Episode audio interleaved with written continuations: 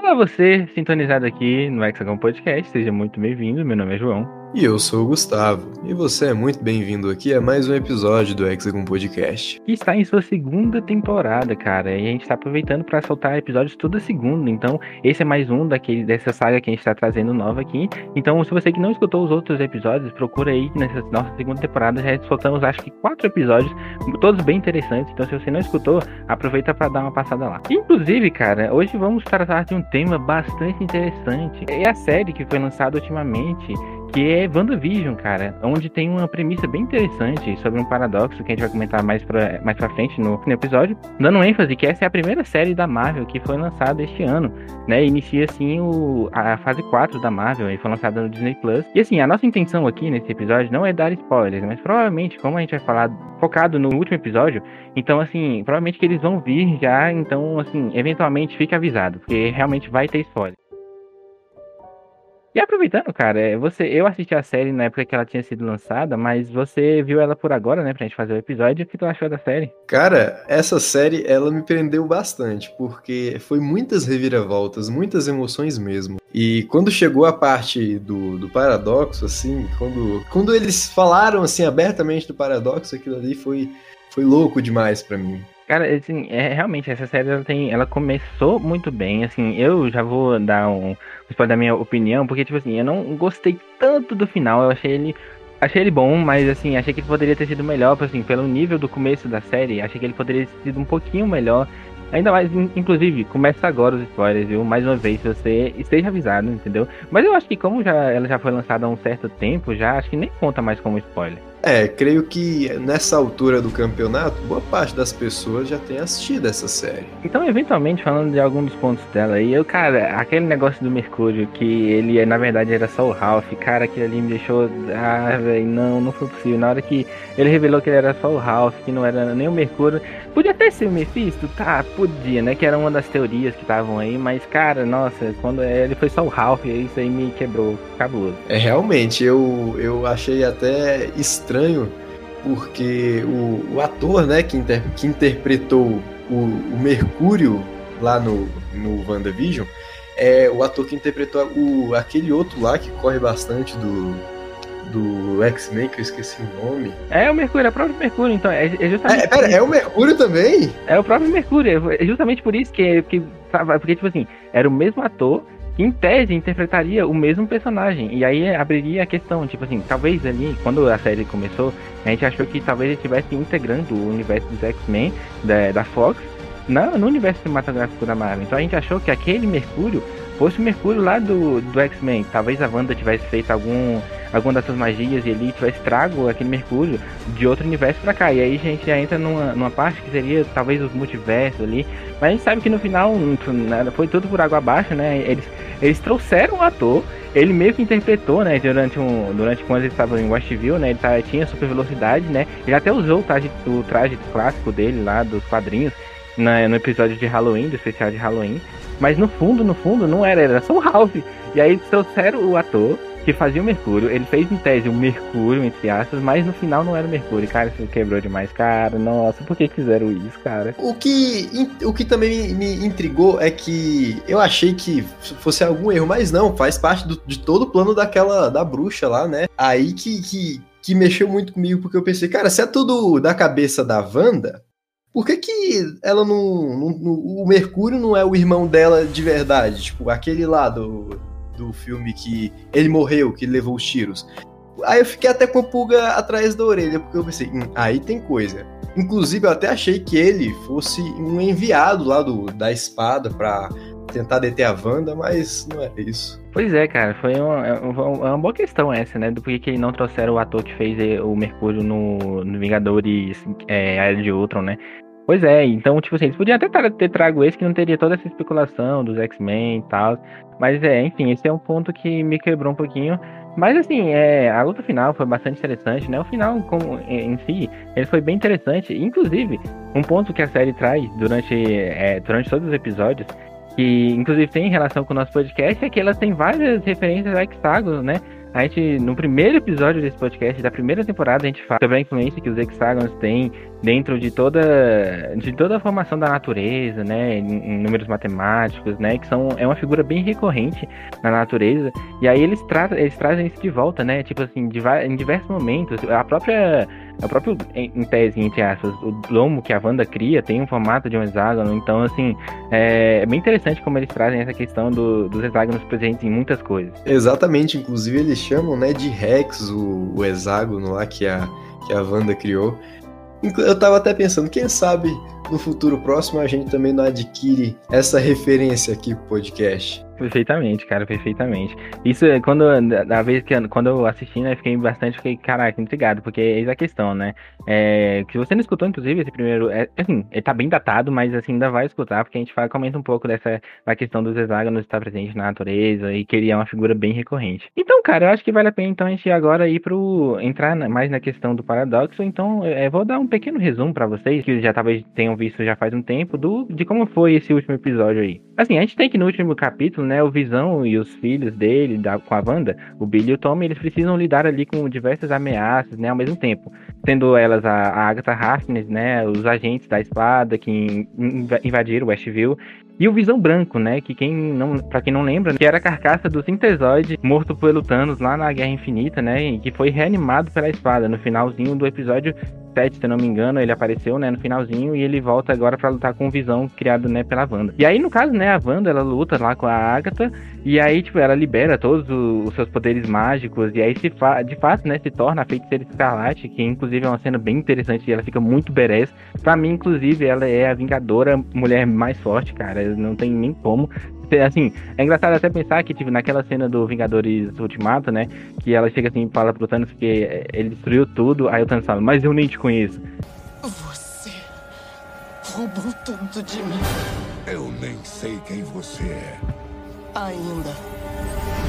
Aí ela, mas vai conhecer. Aí, cara, foi, nossa, ali, tipo, se ele não tivesse pedido aquela chuva de míssil lá, eu acho que, rapaz, ó, não sei, hein, talvez ele tivesse penado um pouquinho pra derrotar a Wanda. Senhor, nossas tropas, eu ordeno! Ah, com certeza, cara. Ela tem muito poder, muito poder mesmo. Eu acho que o universo cinematográfico da Marvel pode explorar muito, muito diversamente é, essa personagem. Porque ela tem um poder imenso, cara. Quem sabe até, sei lá, poder o suficiente para dar um cabo na Capitã Marvel algum dia, em algum universo paralelo. Olha, pode, pode ser que dê, velho. Cara, assim, eu não quero arranjar treta com os fãs da Capitã Marvel, hein? Mas assim, no UCM, eu acho que ela dá um pau na Capitã Marvel. Eu acho que, acho que vai, vai. Se ela quiser mesmo, que vai, ainda mais agora, né? Assim, assim porque assim, pra, pra aqueles que não conhecem muito, né? Ela tem esse poder, essa magia do caos, né? Que eles falam nos quadrinhos. Não foi citada bem aí, eu não sei, não me lembro se ela foi citada na série, agora não vou recordar. Mas assim, ela, ela, justamente essa magia faz com que ela consiga manipular né, a realidade. Cara, isso é um poder absurdo. Porque, tipo assim, você poder manipular a realidade, cara, tipo, você meio que pode projetar algo na sua. Igual ela fez na série, né? A série é um, um, grande exemplo disso. Ela projetou, né, toda aquela questão, ainda que ela tenha preso todos aqueles cidadãos, que inclusive foi uma questão bem complicada, né? Assim, você vê na hora que eles estavam, por exemplo, quando tudo começa a se revelar e eles começam, eles estão fazendo lá, seguindo em tese um roteiro, entre aspas, e eles estão chorando lá, cara, aquilo ali Daí você fica imaginando, tipo assim, imagina você ter que meio que seguir um roteiro à força, sabendo. Você não controla o seu corpo, você tá vendo tudo, é como se estivesse na televisão, né? Você vê tudo, mas você não consegue controlar. Cara, isso aí seria cabuloso, hein? De fato, ela controlou as pessoas.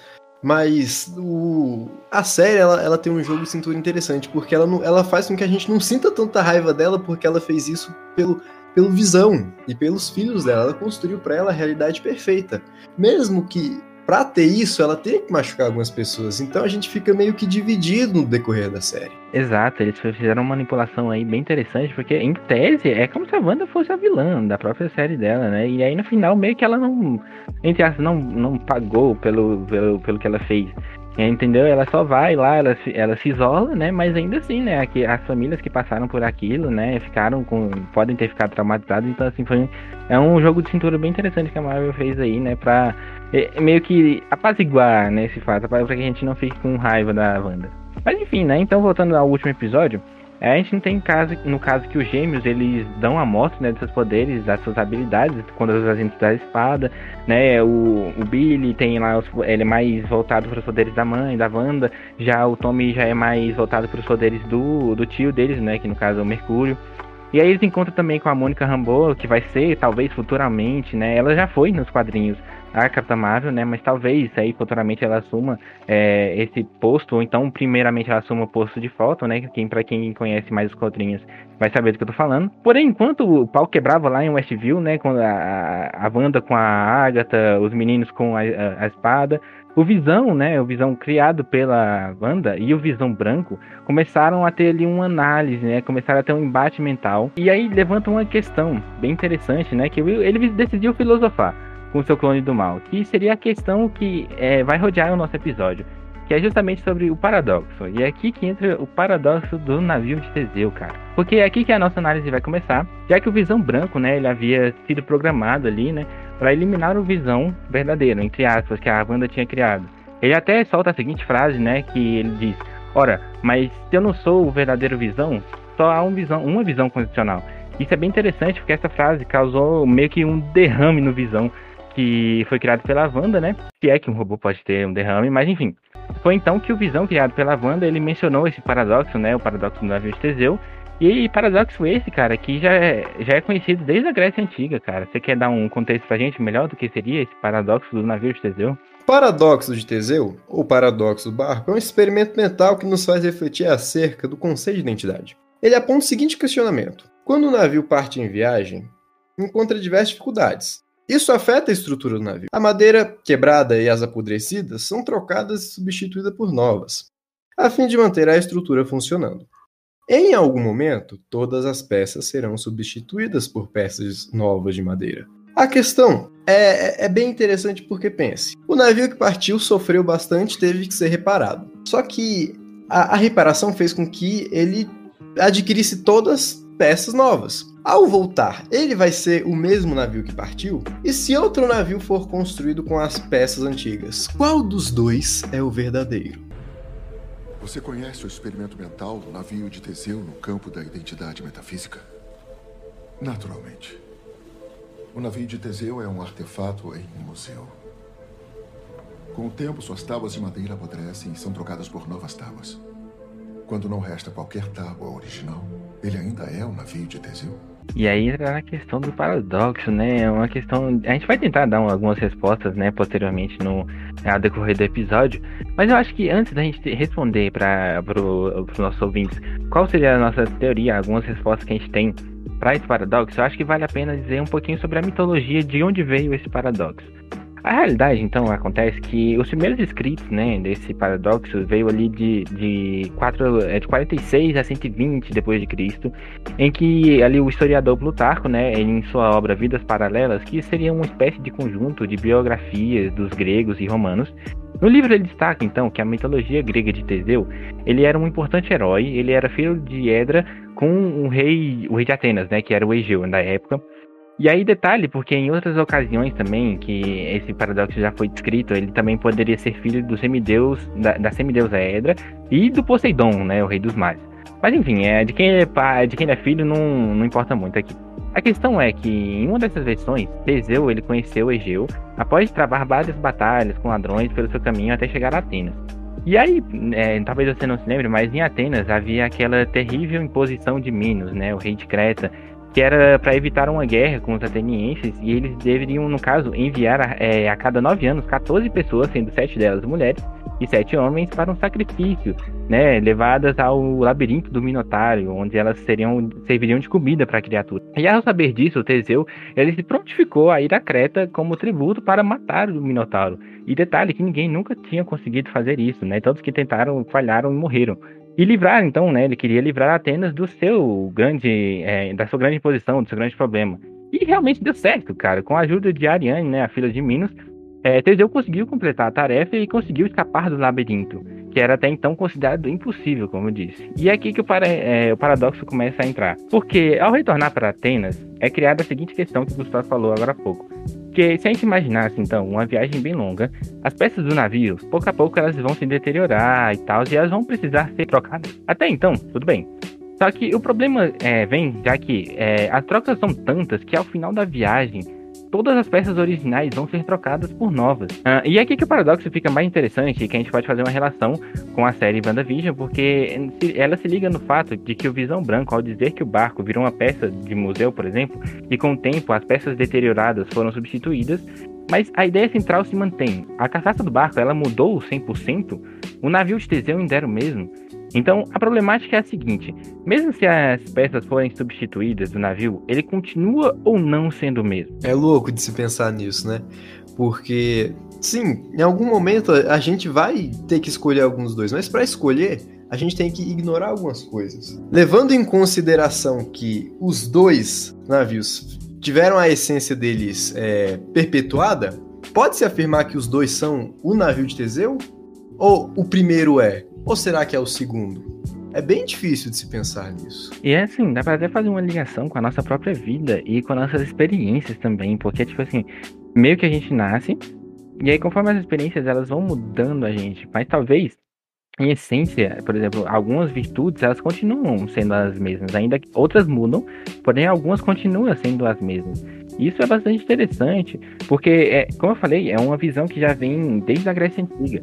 E a gente também tem alguns filósofos que eles tentaram, eles se depararam com esse paradoxo e tentaram resolver algum, esses problemas, né?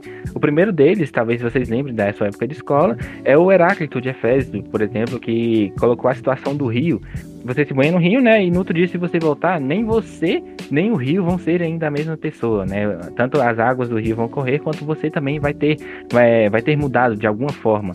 Então, de fato, realmente, é, existe essa questão, né, pro Heráclito, que realmente você, eles mudariam, né, no caso, então, o barco pro Heráclito não seria o mesmo, ele, ao mudar as peças, elas realmente transformariam o navio de Teseu em um outro navio, a gente também tem um Aristóteles que ele se depara com isso, e ele fala que as coisas, necessariamente, né, para Aristóteles, elas precisariam fazer sentido, é, e precisariam de quatro coisas para que, essa, é, que algo existisse. Sendo a primeira delas a material, né, que seria o que ela é feita, a causa eficiente, né, que seria quem a fez, a formal, que é como ela é feita, e a finalidade, né, que é o propósito dela. No caso do navio de Teseu, é, o navio ele só mudava por causa do material. Então, assim, a finalidade ainda era a mesma. Talvez a pessoa que fez as peças talvez fosse a mesma também. Então, assim, no final das contas, para o Aristóteles também seria, é, seria o mesmo, é, diferente do Heráclito, ele seria o mesmo navio. Aí também tem o Hobbes também, que é aquele que fala que o homem é o lobo do homem, sabe? Então ele, ele também ele foi um pouco mais profundo no paradoxo e supôs que, caso alguém tenha pego todas as peças antigas do navio e restaurou e construiu um novo barco, o que teríamos agora são dois navios, cara. É, que no caso, um que teve todas as suas peças gradualmente substituídas, que a gente chama de navio A, que é o principal do, na, do paradoxo, e o outro que foram feitos das peças originais, aquelas que estavam sendo deterioradas. Seria, é, um a gente pode chamar de navio A e o outro navio B. Além disso, se essas tábuas removidas são restauradas e remontadas sem a parte podre, esse seria o navio de Teseu? E aí que entra uma analogia, né, com a série, que, no caso, onde o Visão criado pela Wanda ela seria apenas um dos é, da manifestação dos poderes da feiticeira escarlate e como ela mesma diz no final, um fragmento da joia da mente que vive dentro dela. E o Visão Branco, no caso, por outro lado, né, ele seria, no caso, o corpo do Visão, mas sem as memórias do robô. Então, como um computador formatado, mais ou menos. O Visão colorido, ele possui a essência do herói, enquanto o Visão Branco possui apenas o seu corpo. O interessante do paradoxo em si é que a incógnita vai muito além de barcos e peças quebradas. A pretensão é questionar se algo que foi completamente mudado ainda possui a natureza daquilo que algum dia já foi. Há algumas possíveis respostas para esse paradoxo. Uma delas, por exemplo, é que objetos sobrevivem a mudanças graduais. Nesse caso, o navio A, que é aquele que teve todas as suas peças gradualmente substituídas e ainda que tenha tido todas as suas peças trocadas, é, na sua essência, o navio de Teseu. Ou seja, ignorando todas as mudanças e tal, a essência foi mantida. Logo, ele ainda é um navio. Essa é uma boa hipótese, e assim, é talvez a que a maioria das pessoas acreditem. Porém, ainda há mais outras possíveis respostas, né? Quais possíveis soluções para esse paradoxo, que no caso seriam aquelas de que os objetos eles não aguentam mudança. Aqui, né, a gente tem uma suposição de que em certo ponto da troca de peças, o navio de Teseu ele haveria ser quebrado. Ele se quebraria e, contudo, né, essa solução é meio arbitrária, né? Porque, de fato, ele fala que os objetos, ao não aguentar ser mudado, é, no caso, não haveria um navio B, que seria aquele do final do, do paradoxo, só haveria o A. E se meio que se você tentasse mudar as peças, é, as que sobrariam, né, ao invés de você mudar em 100%, as que sobrariam não resistiriam às mudanças, então na realidade não haveria nenhum navio de Teseu. Por isso que essa solução é considerada meio arbitrária. Outra tentativa bastante interessante de explicar é, esse paradoxo é de que os objetos estão aonde suas partes estiverem. Essa solução é a junção de que objetos sobrevivem a mudanças graduais e a de que objetos estão aonde suas partes estiverem, explicando respectivamente o navio A e o navio B, ou seja, a quarta solução admite a existência dos dois navios de Teseu. Mas calma, isso não quer dizer que A é igual a B. Sendo assim, então, tentando fechar agora essas explicações para essas possíveis soluções para o paradoxo do navio de Teseu, a gente tem a quinta e última, que seria o perdurantismo, que é uma teoria em que as partes temporais, ou seja, a gente considera aqui agora a quarta dimensão, né, que se você aí talvez seja acostumado com a teoria do Einstein, né, ele, ele coloca pra gente essa quarta dimensão, que seria aí o tempo, em resumo, os, os, filósofos perdurantistas, eles acreditam aí que os objetos, né, e todas as coisas do mundo, eles não possuem apenas clássicas três dimensões espaciais, mas também uma quarta, que seria o tempo, bem como a relatividade do Einstein diz, né? E em qualquer momento do tempo, você não é inteiramente você, mas sim uma parte de você. Já que os indivíduos e objetos, então, eles são a junção de seus fragmentos temporais. Ou seja, no caso do navio de Teseu, nem o navio A nem o navio B são os originais, Afinal, isso não levaria em conta uma dimensão temporal, né, que é a que se baseia o perdurantismo. O que há então são duas embarcações, a que saiu originalmente, que seria o navio A, e a outra que saiu do mesmo ponto, do mesmo barco, sendo original, e o B também. Eventualmente, os dois eles coexistem, porém, a partir do momento em que o tempo vai progredindo, eles vão mudando. Então, em tese, nenhum nem outro é, seria o verdadeiro. Os dois coexistiriam. Sendo assim, pessoal, chegamos então ao final desse episódio em que a gente vai colocar então as nossas conclusões finais e o que cada um vai achar. No final das contas, então, no, o diálogo entre os visões, entre aspas, no caso visão criado pela Wanda e o visão branco, eles chegam a uma conclusão bastante interessante.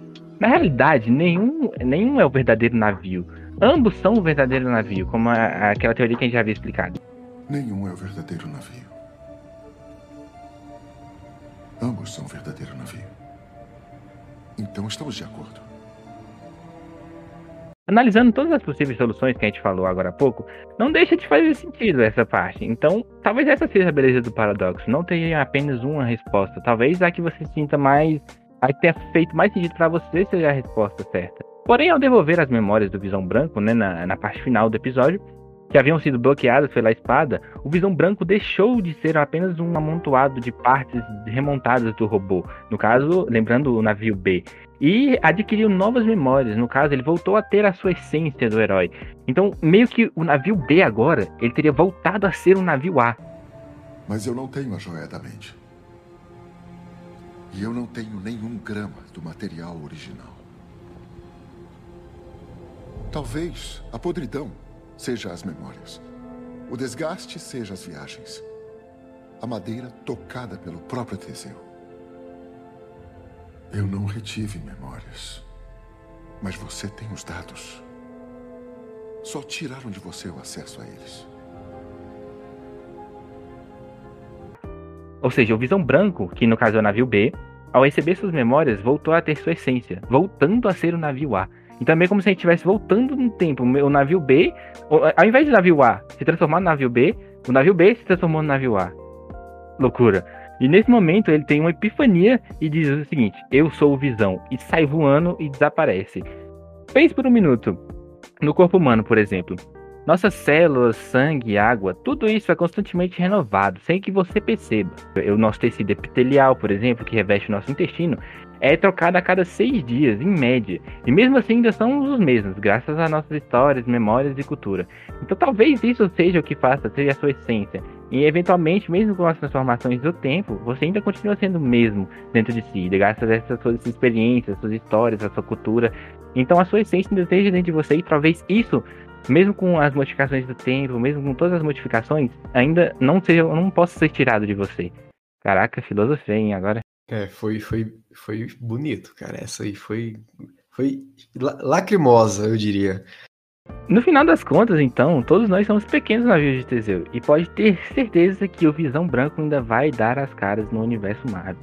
Eu fiquei pensando nisso também. Será que ele vai voltar para os Vingadores e vai tomar o seu lugar como Visão verdadeiro?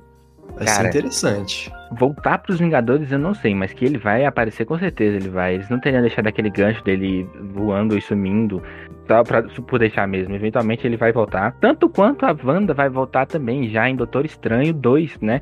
O Multiverso da Loucura, que inclusive, se vocês quiserem, assim que sair o filme também, a gente pode fazer, no caso, a ciência explicando é, do, a, o filme do, do Doutor Estranho, né? Que como já tem no seu próprio título, Multiverso Escancarado, Multiverso da Loucura, né? Evento, é, é tradução livre, né? Porque, se não me engano, ainda não temos um, uma tradução certa para o título do filme. Então, eventualmente, né? A gente pode fazer esse, esse episódio, só basta vocês pedirem pra gente que a gente traz para vocês. E como também tem, existem algumas outras partes da ciência de WandaVision que a gente não citou aqui, né? Como a questão dos multiversos, a questão do sintesoide, né? De como isso seria aplicado na vida real, o que, que a gente está próximo disso. Talvez a gente faça uma parte 2 desse episódio, bem possível. Porém, comenta aqui depois, seja em qual agregador de podcast que você está vendo, se você deseja ver o resto da parte fora do paradoxo do navio de Teseu, que mais acontece também de científico dentro da série de WandaVision. Você pode comentar pra gente outras séries que vocês querem que a gente traga aqui, tentando explicar um pouquinho sobre a ciência por trás da série, filme também vai valendo. Então, assim, comente, é, mande um comentário seu pra gente, pra gente saber, poder saber o que vocês estão querendo que a gente faça, que a gente vai trazer com certeza. Exato, pessoal. Se vocês souberem de alguma série assim que aborda algum assunto científico interessante ou de algum filme bem cativante no que diz respeito a isso, fala pra gente. E também, se você, se algum ouvinte aí manjar de algum assunto científico, quiser trocar uma ideia com nós, quiser fazer um episódio, vem no nosso Instagram, fala conosco, vai ser muito bem recebido. Então, pode vir. Inclusive, cara, o Gustavo tá falando isso justamente que a gente entrou com vários. É, pediu para vários filósofos para participar, né? Vários outros perfis de filósofos para participarem desse episódio, né? Para eles terem uma opinião mais concreta a respeito disso, para eles até poderem explicar mais, né? Porque não é bem a nossa área, mas a gente tentou fazer o máximo aqui, né? Para que, que ficasse entendível para vocês, né? Esse paradoxo. No final das contas, nenhum deles aceitaram, né? Enfim, mas assim, fica aí a questão, né? Os próximos episódios a gente vai sempre postar agora, a gente vai postar quais que vocês estão querer ver, a gente vai postar para vocês também é, sugestões de temas para vocês mandarem pra gente. Eventualmente, se vocês manjarem de algum tema ou então quiserem trocar uma ideia, chama a gente lá no direct que com certeza a gente vai falar com você. Inclusive, para isso, mande, é, o nosso Instagram está aqui na descrição, então segue a gente lá. Mais uma vez, pessoal, para você que ficou aqui, eu espero que você tenha entendido, espero que você tenha aproveitado esse episódio, espero que tenha sido um episódio proveitoso para você. E eu te pergunto, Gustavo, agora no final do episódio, o navio B, no caso, o navio final, ele ainda é um navio de Teseu ou não, cara? Qual a sua opinião? Acho que levando em consideração a essência, pode ser que sim, eu creio que ele seja. Mas os dois navios distintos, eles têm coisas únicas dele. Os dois navios distintos têm as coisas únicas dele, têm as suas histórias, suas aventuras. Então, os dois são o navio de Teseu, mesmo que um tenha nascido do outro. Perfeito, cara. Você colocou tão bem que eu fico com a mesma. Para mim também é a mesma coisa. Os dois ainda são o mesmo, ainda são um navio de Teseu em sua essência principal. Então, sendo assim, a gente encerra esse episódio aqui. Comenta pra gente aqui também o que, que você acha. É o navio de Teseu ou não é o navio de Teseu? Tchau, tchau, pessoal. Até a próxima e muito obrigado.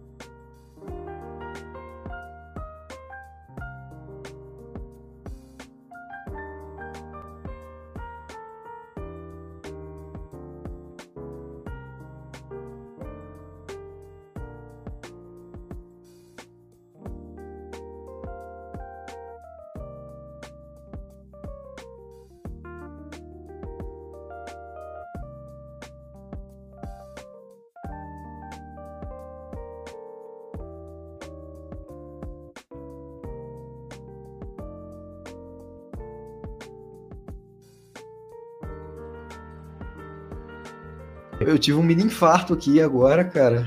Miocárdio.